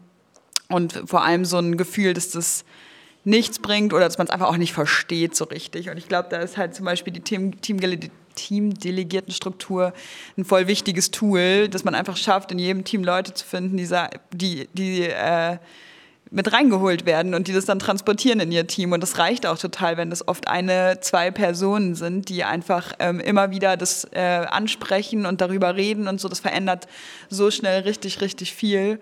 Ähm, ja, deshalb denke ich, ist das äh, eine sehr, sehr wichtige Entwicklung in den letzten Jahren und Erfahrungen. Ja, äh, Daniel von der RSO und ich bin selber nicht aus dem Krankenhausbereich, aber wir haben als RSO bei der Berliner Charité seit äh, vielen Jahren äh, ein, ja, ein regelmäßig erscheinendes Betriebsflugblatt und, und äh, beschäftigen uns sozusagen mit dem, was da, was da passiert und haben, haben auch Kontakte und darüber einiges mitbekommen ähm, jetzt in der, in der Krankenhausbewegung. Ähm, und wir haben auch äh, über dieses Organizing-Konzept auch, auch unter uns diskutiert und das auch so ein bisschen ambivalent äh, bilanziert. Also zum einen hat es schon, also weil in, in, Berlin war es nicht so anders als in München vor einem, vor einem Jahr oder so, jedenfalls in der Charité, dass sozusagen viele äh, oder vor über einem Jahr, also sozusagen bevor die Bewegung gestartet, vor anderthalb Jahren oder so, waren auch viele eher pessimistisch oder, oder ein bisschen resigniert. Und die Tatsache, dass dann über Monate wirklich Dutzende hauptamtlich äh, nichts anderes gemacht haben, als über die Stationen zu ziehen, äh, mit den Leuten äh, zu diskutieren, was sind denn eure Forderungen, was braucht ihr und, und organisiert euch mal. Das, das hat schon geholfen, diese Stimmung irgendwie zu, äh, zu überwinden und, äh, und diese Kampfbereitschaft, die man dann in der Krankenhausbewegung gesehen hat, auch, auch hervorzurufen äh, oder, oder sozusagen ja, da, da zu motivieren.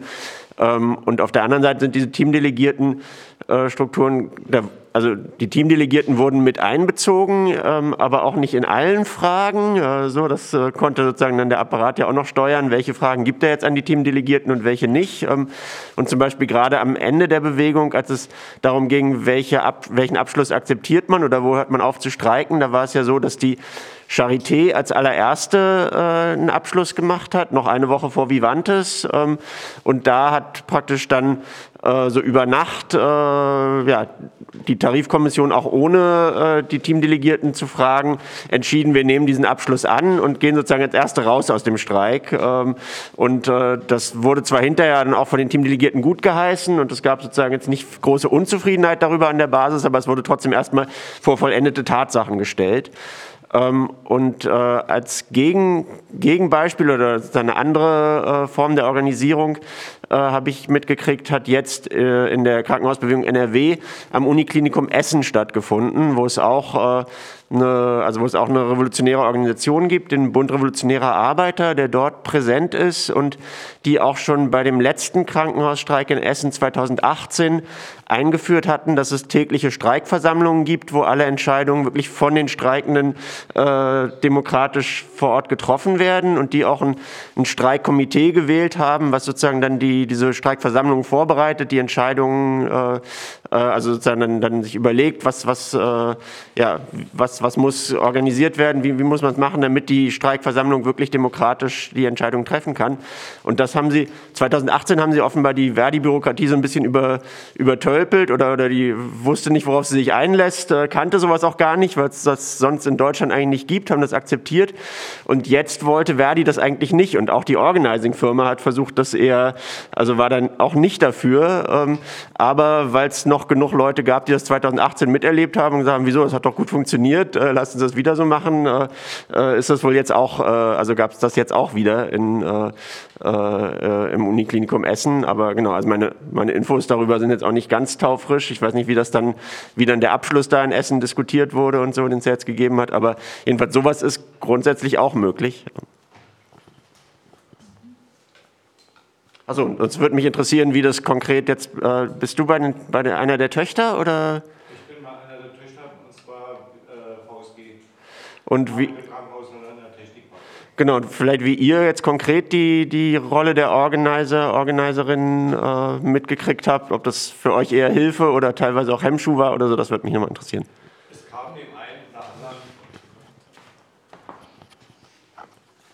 anderen. Äh, ich muss sagen, es kam dem einen oder anderen Kollegen sogar etwas gestellt vor. Also, also wenn man ein Schauspiel aufführt, obwohl es eine sehr ernste Sache ist. Also die Teamdelegiertenstruktur an sich, also sage ich mal, sowas aufzubauen, ist nicht schlecht. Ja, man erreicht damit die Basis vielleicht auch mal.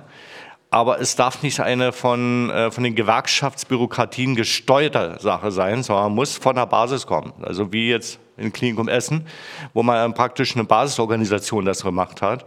Und die Gewerkschafterin sagt, ja, wir, äh, der Gewerkschafter dann halt mitteilt, ja, wir würden hier gerne streiken, weil das und das möchten wir erreichen. Ja, äh, also von der Basis her zu sagen, ja, wir organisieren den Streik, wir organisieren die Kämpfe. Wir gehen also in diesen Konflikt hinein und nicht die Gewerkschaft für uns. Ja. Weil das ist eben immer noch so, dass ähm, noch immer die Perspektive fehlt, dass der Kampf von der Basis ausgehen muss und nicht von der Gewerkschaft. Die Gewerkschaft ist eigentlich nur, für uns, sollte für uns nur eine Kampforganisation sein. Sie ist aber eine äh, Bürokratie, die, ähm, ja, also der, ähm, Sozialpartnerschaft unterliegt, also immer schön den Frieden halten, den Burgfrieden mit der, mit der Arbeit, mit den Arbeitgebern, mit den Bossen und wird damit immer auf, äh, auf einen Kompromiss hinauslaufen. Wie auch bei uns die Tarifabschlüsse ja letztendlich Kompromisse sind. Eigentlich wollten wir 100% Angleichung haben. Eigentlich sollten sämtliche Personalschlüsse verbindlich sein. Und längst hätte der seit 1.1. umgesetzt sein müssen, beide Tarifverträge. Und es wird verzögert und verzögert. Und die Chefin hat da einfach Macht. Äh, sie kann, also die Verhandlungspartnerin kann da rumspielen. Die Gewerkschaft spricht dann von irgendwie, ja, wir können uns ja die heraufstufen, wir wurden in den Stufen, Lohnstufen auch noch runtergesetzt alle. Wir können es ja dann vor Gericht einklagen. Jeder weiß, ich nenne mal die Justiz, Klassenjustiz, wie diese arbeitet, äh, wer da meistens der Gewinner ist, sind meistens die Bosse, sind meistens Eigentümer, weil eben alles auf Kapitalismus ausgelegt ist. Und da habe ich vor Gericht, ja gut, ich habe gewisse, wenn man absolutes Recht hat, kriegt man das auch. Aber es ist sehr langwierig und wer hat die Geduld, seinen ihm zustehenden Lohn, seinen ihm zustehenden äh, Personalschlüssel oder nie, Unterbelastung und so weiter. Wer hat Lust, sich damit noch auseinanderzusetzen, wenn er sowieso schon überlastet ist mit den Verhältnissen? Keiner. Ja. Und dann so einen langwierigen Prozess über Jahre hinweg, weil die Gerichtsmühlen waren auch noch langsam, das ist nur belastend. Äh, wir haben nur durch Basiskämpfe, also durch richtig knallharte Streiks, wo auch die Bourgeoisie, ich nenne sie mal so, ja, also die Bürgeroberklasse auch mal merkt, so kann es nicht weitergehen, sonst stehen die Leute sowas von hart auf der Straße und den Leuten ist dann scheißegal, was in irgendwelchen Gesetzbüchern drin steht. Die Leute wollen ihr Recht haben, also ihr Lebensrecht. Ja, und das ist das, was fehlt. Also die Kampfperspektive kann nur basisch sein. Also wie in Essen, dass man also sagt, eine Basisorganisation. In Berlin wären zum Beispiel wir von Rio das, äh, weil wir da auch ziemlich, ja, am besten hätten wir noch mehr äh, Standort, dass wir das dann mit organisieren und nicht die Organizer, die von außen geholt werden, bezahlt werden und äh, irgendeine professionelle Sache aufziehen, die ja im Kern nicht schlecht ist. Eine Struktur braucht man, keine Frage. Aber muss die nun unbedingt bürokratisch initiiert sein? Das ist die Frage. Ja. Ich gebe jetzt mal deswegen weiter an Bastian wegen der Kampfperspektiven. Da habe ich auch schon ihm einiges vorweggenommen. Genau, um, das jetzt, um jetzt ein bisschen den Bogen zu schlagen zu der Frage vom Anfang, wie schaffen wir, das, wie, wie schaffen wir jetzt ein Gesundheitssystem ohne Profite aufzubauen? Da spielen natürlich all die Fragen, die jetzt hier aufgekommen sind, eine, eine, äh, eine, eine große Rolle. Und auch die Frage vom Organizing, von delegierten Systemen, von der Strategie der Bürokratie, um, um, um Beschäftigte zu mobilisieren, führt uns am, am Ende zur Frage, weil, welche Strategie haben halt Bürokratien, welche Strategien hat der Reformismus und welche Strategien stellen wir dem gegenüber? Das Problem vom Organizing ist ja, das hat Daniel eigentlich ganz gut zusammengefasst schon, dass es ja durchaus auch äh, ein Mittel ist, um halt eine äh, ne, ne, ne eine Selbstorganisierung der Basis, der Beschäftigten, eine, eine, einen wirklichen Kampf um die Macht in Gewerkschaften einzudämmen und irgendwie zu kontrollieren. Weil was die Situation in, in den Krankenhäusern ja war, ist, dass äh, einerseits die, die, die Organisierung sehr schlecht war, aber ein großer Druck herrschte von der Belegschaft, irgendwie gerade nach zwei Jahren Pandemie sich zu organisieren. Und ich denke, wenn wir es etwas zugespitzt gesagt was wir dem Organizing gegenüberhalten würden, äh, gegenüberstellen, ist nicht nur ein Kampf um die Macht in den Betrieben, ein Kampf um Leute in, in, äh, in die Gewerkschaft zu holen, sondern ein Kampf um die Macht in den Gewerkschaften überhaupt. Und das ist etwas, was, äh, was natürlich nicht Teil vom Organizing ist. Genau. Die, die andere Frage ist natürlich,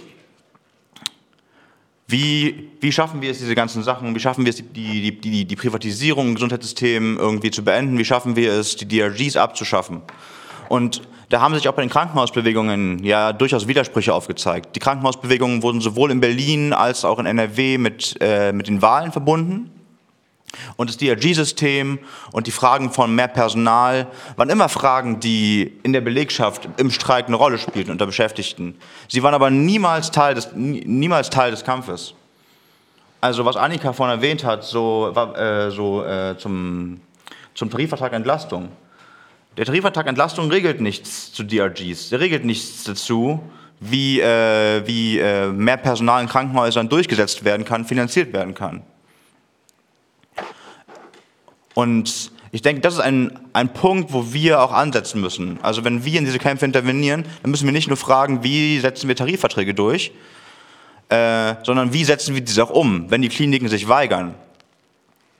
Und ich denke, das ist, äh, dass die Ansätze, die dieses Delegiertensystem zum Beispiel gebracht hat, dass sie weitergetragen werden müssen. Also warum sollen sich denn diese Strukturen auflösen, wenn man einen Tarifvertrag hat? Also wir wissen ja aus der Erfahrung schon, dass die Krankenhäuser sich immer wieder weigern, immer wieder versuchen, die, die, die Errungenschaften irgendwie zu umgehen, suchen sich irgendwie Ausreden raus, keine Ahnung, Finanzierung fehlt oder so. Und deswegen ist es halt relevant, dass wir halt äh, nicht stehen bleiben, sondern dass wir halt auch, wenn die Krankenhäuser sich weigern, wie Annika erwähnt hat, wie Wantes weigert sich immer noch, die, äh, die Tariferhöhung auszuzahlen, Beschäftigte. Warum warten wir denn da darauf, dass es irgendwann passiert? Warum können wir nicht sagen, hey, dann lass doch wieder streiken, dann lass doch wieder in den Streik gehen, lass doch wieder unsere Führung herausfordern, dass wir eben für die Umsetzung von dem, was wir erkämpft haben, auch wirklich kämpfen können. Und das führt ja letztlich zu der Frage, wie schaffen wir es überhaupt, das Gesundheitssystem im, äh, ähm, von den Profiten wegzuholen im Interesse der Beschäftigten. Und ich denke, da gibt es zwei zentrale Elemente. Die eine ist, äh, äh das eine Element ist, dass wir nicht im Gesundheitssystem stehen bleiben dürfen, sondern wir brauchen eine Ausweitung des Kampfes. Wir haben es immer wieder erlebt, dass halt äh, die, äh, die, Streiks in Krankenhäusern natürlich sehr, sehr, sehr, kraftvoll sind und die Beschäftigten sehr radikal sind. Aber die Macht in der Gesellschaft, die Macht, äh, die Wirtschaft lahmzulegen, liegt ja durchaus woanders. Und ich meine, wir haben jetzt, wir sind in der schönen Situation, dass wir hier zwei Kollegen vom Hafen haben, die jetzt leider nicht hier sind aber die ja gezeigt haben, dass halt so ein Hafenstreik oder auch mal ein Streik in der Industrie politisch sehr, sehr machtvoll sind. Also ich, hab, ich, ich erinnere mich an, an äh, vor ein paar Jahren, als, äh, als die IG Metall wieder in Tarifrunde war, da waren über eine Million Menschen an einem Tag im Streik. Das ist eine gesellschaftliche Macht und eine wirtschaftliche Macht, die wir nutzen müssen. Und deswegen ist es unsere Aufgabe auch als Revolutionärinnen, diese Kämpfe zu verbinden, diese Perspektive reinzutragen, dass das Gesundheitssystem nicht einfach äh, umgewälzt werden kann im Gesundheitssystem alleine, sondern dass, dass, dass, die Kämpfe verbunden werden müssen mit, dem, mit den Kämpfen im Hafen, mit, der, mit den Kämpfen in der, in der Industrie. Und Ansätze davon haben wir ja schon gesehen. Wenn auch im Kleinen. Also äh, das Beispiel Essen fand ich ganz spannend. Ähnlich war es ja auch bei der VSG vor vier Jahren. Bei der VSG vor vier Jahren gab es ja mal einen siebenwöchigen Streik und es gab täglich Streikversammlungen. Also, also es, war ein sehr, es war ein sehr krasser Minderheitenstreik, aber durch die, durch die Streikversammlungen haben halt die Beschäftigten es geschafft, diesen Streik in, der, in, in, in, in ihren Händen zu halten und auch zu verbinden. Also wer sich erinnert, vor vier Jahren gab es auch die Bewegung äh, TV Stutt, der studentisch Beschäftigten. Und die, äh, wir haben es halt geschafft, und die Beschäftigten haben es geschafft, diese, diese beiden Bewegungen zu verbinden. Und ich glaube, es gab zwei oder drei große Streikdemonstrationen mit über 1000 Leuten. Genau, es gab gemeinsame Streikversammlungen. Obwohl beide Kämpfe Minderheitenstreiks waren. Und das ist ja immer auch so ein Argument, was, was, was, äh, was die Bürokratie gerne mal entgegenhält und was auch ein bisschen Teil, ein Problem vom, äh, äh, vom Organizing ist, dass man immer sagt, naja, da sind ja nicht genug Leute, deswegen können wir noch gar nicht streiken. Aber wir sagen, nein, auch, auch ein Minderheitenstreik kann eine große Kraft entfalten, kann Leute in den Kampf reinziehen, kann, äh, kann in der Lage sein, Verbesserungen zu erkämpfen, wie wir es ja bei der VSG auch vor vier Jahren gesehen haben. Genau. Der zweite Punkt, und da kommen wir mehr in, diese, in, diesen Bereich, wie wollen wir denn, dass ein Gesundheitssystem funktioniert? Wie wollen wir denn, dass, äh, dass unsere Wirtschaft auch funktioniert? Und da sind, glaube ich, äh, die Fragen der, der demokratischen Planung spielen eine, äh, äh eine große Rolle. Weil, wenn wir sehen, es wurde viel diskutiert, Betten wurden abgebaut.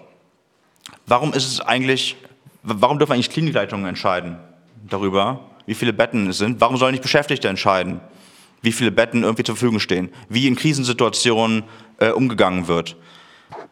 Und äh, da müssen wir über die Frage der, der, der demokratischen Kontrolle und letztlich der Verstaatlichung des Gesundheitssystems reden und auch andere Bereiche.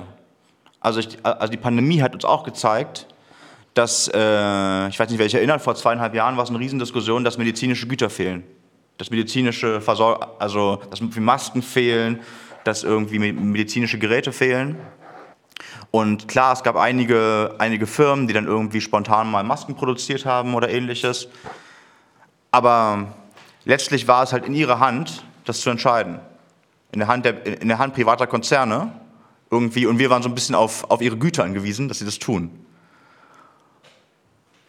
Und ich glaube, wofür wir aber kämpfen sollten, ist, dass, dass, dass diese ganzen Konzerne unter demokratischer Hand sind, dass diese ganzen Konzerne verstaatlicht werden und dass wir auch in solchen Krisensituationen äh, viel besser reagieren können. Dass wir viel besser sagen können, hey, VW sollte vielleicht gerade nicht Autos produzieren, die eh keiner kaufen will, sondern sollte sich äh, darauf konzentrieren, wenn halt ein Mangel an medizinischen Gütern da ist, dann sollten halt medizinische Güter produziert werden. Und wir denken, dass diese Perspektive nur erkämpft werden kann, wenn halt die Beschäftigten ihre Kämpfe ausweiten, wenn die Beschäftigten nicht nur äh, in den Betrieben um die, um die Macht kämpfen, sondern eben auch der reformistischen Strategie, der, der Strategie der, der Gewerkschaftsbürokratien, ähm, einen Kampf um die Macht in den Gewerkschaften entgegensetzen. Und ganz konkret gibt es ja immer wieder Ansätze. Also jetzt, äh, hier, hier wurde schon viel genannt, die Krankenhausbewegungen.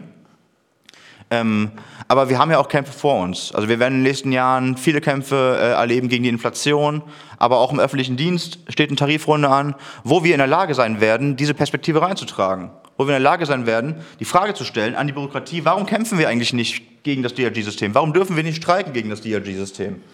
Warum dürfen wir nicht eine bundesweite Bewegung aufbauen, bundesweit streiken, um, die, um eine Privatisierung im Gesundheitssystem ein Ende zu setzen? Genau.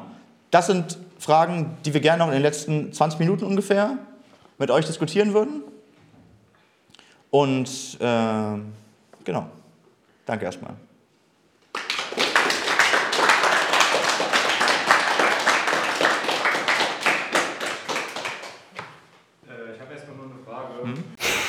Das war's mit dem roten Faden. Falls ihr Fragen, Kommentare oder Anmerkungen habt, schreibt uns gerne eine Nachricht. Um unsere politische Unabhängigkeit beizubehalten, finanzieren wir uns ausschließlich über Spenden, weswegen wir über jede Unterstützung dankbar sind. Falls ihr euch mit uns organisieren und aktiv werden wollt, tretet gerne mit uns in Kontakt. Alle Informationen und Kontaktmöglichkeiten findet ihr unten in der Beschreibung. Bis zum nächsten Mal beim Roten Faden.